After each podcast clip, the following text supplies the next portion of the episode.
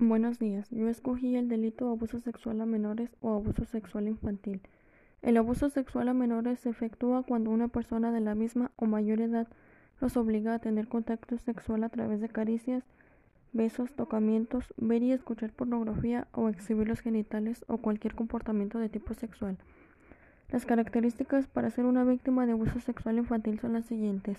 Falta de información sexual, acceso a la tecnología e Internet sin supervisión menores con discapacidad, exposición a medios de comunicación explícitos, pasar tiempo con personas ajenas a la familia, familias disfuncionales y relacionarse con personas con problemas mentales. De estas características, la más frecuente es pasar tiempo con personas ajenas a la familia. Los delitos más frecuentes sin contacto físico es el exhibicionismo, masturbación delante del menor, observación del niño desnudo y narración o proyección al menor de contenido erótico o pornográfico. De estos delitos el más frecuente es el exhibicionismo. Y los delitos más frecuentes con contacto físico son los tocamientos, la masturbación y la penetración, y el más frecuente son los tocamientos. Las consecuencias principales de ser una víctima de abuso sexual infantil es el miedo, la depresión, ansiedad, insomnio, intentos de suicidio, suicidios, drogadicción y alcoholismo.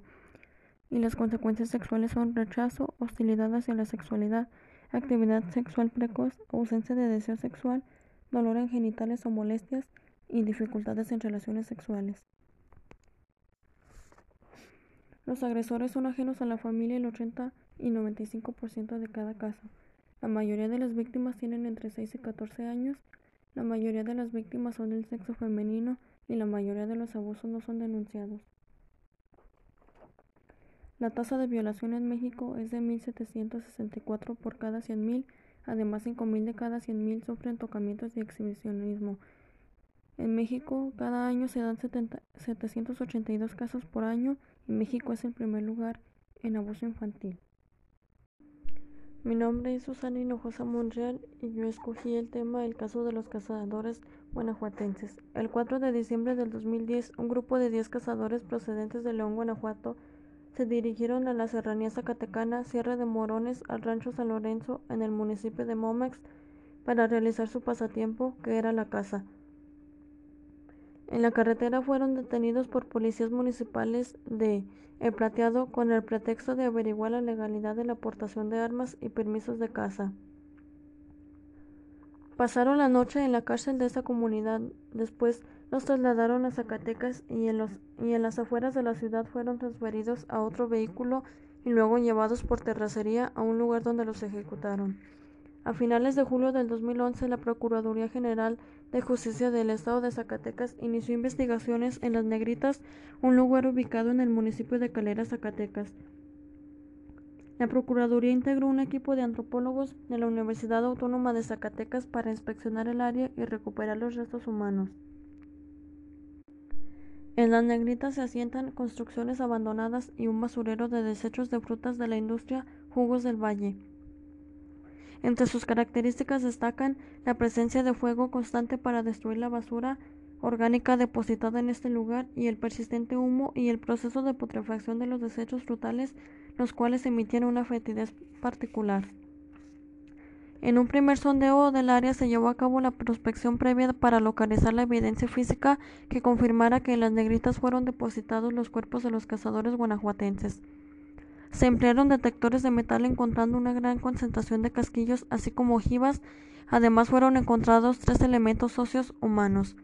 Un extremo proximal de fémur descubierto en el interior del basurero, un fragmento de diáfisis de húmero y otro de radio entre los terrenos de cultivos cercanos al basurero. Con eso se requirió una metodología más precisa para lo cual se realizó trazo de transectos para el control del registro de la evidencia, los cuales corrían norte-sur, distancia entre ellos cada 10 metros y cubrían un área de 100 por 100 metros. Desagüe del socavón. Se utilizó un camión para desasolve tipo hidroneumático Aquatech. Cribado. El fango extraído durante el desasolve se depositó fuera del área de estudio, pero, pero adyacente a ella para ser tamizado y recuperar toda evidencia. Excavación en el interior de la cárcava. Esta acción se implementó porque durante la inspección inicial el espacio mostró el mayor número de hallazgos. Esto propició la necesidad de establecer una retícula de cuadros de 5 por 5 metros referenciada con los transectos, lo cual permitió un mejor control de la evidencia física. Los restos óseos humanos se encontraron cientos de fragmentos, una concentración de restos calcinados hallados en un rincón de las construcciones aledañas al basurero. Entre los elementos óseos completos o casi completos recuperados en el interior del barranco fueron un fragmento de ilíaco izquierdo localizado en, un nicho del perfil de la cárcava, un sacro, dos secciones de vértebras lumbares con tejido blando correspondientes a dos individuos, fragmentos de diáfisis de húmero y radio, un homoplato extraído del desasolve y rescatado en la criba, sumando a ellos varios fragmentos de cráneo, vértebras, falanges, entre otros, concentrados cerca de la rampa parte norte del barranco.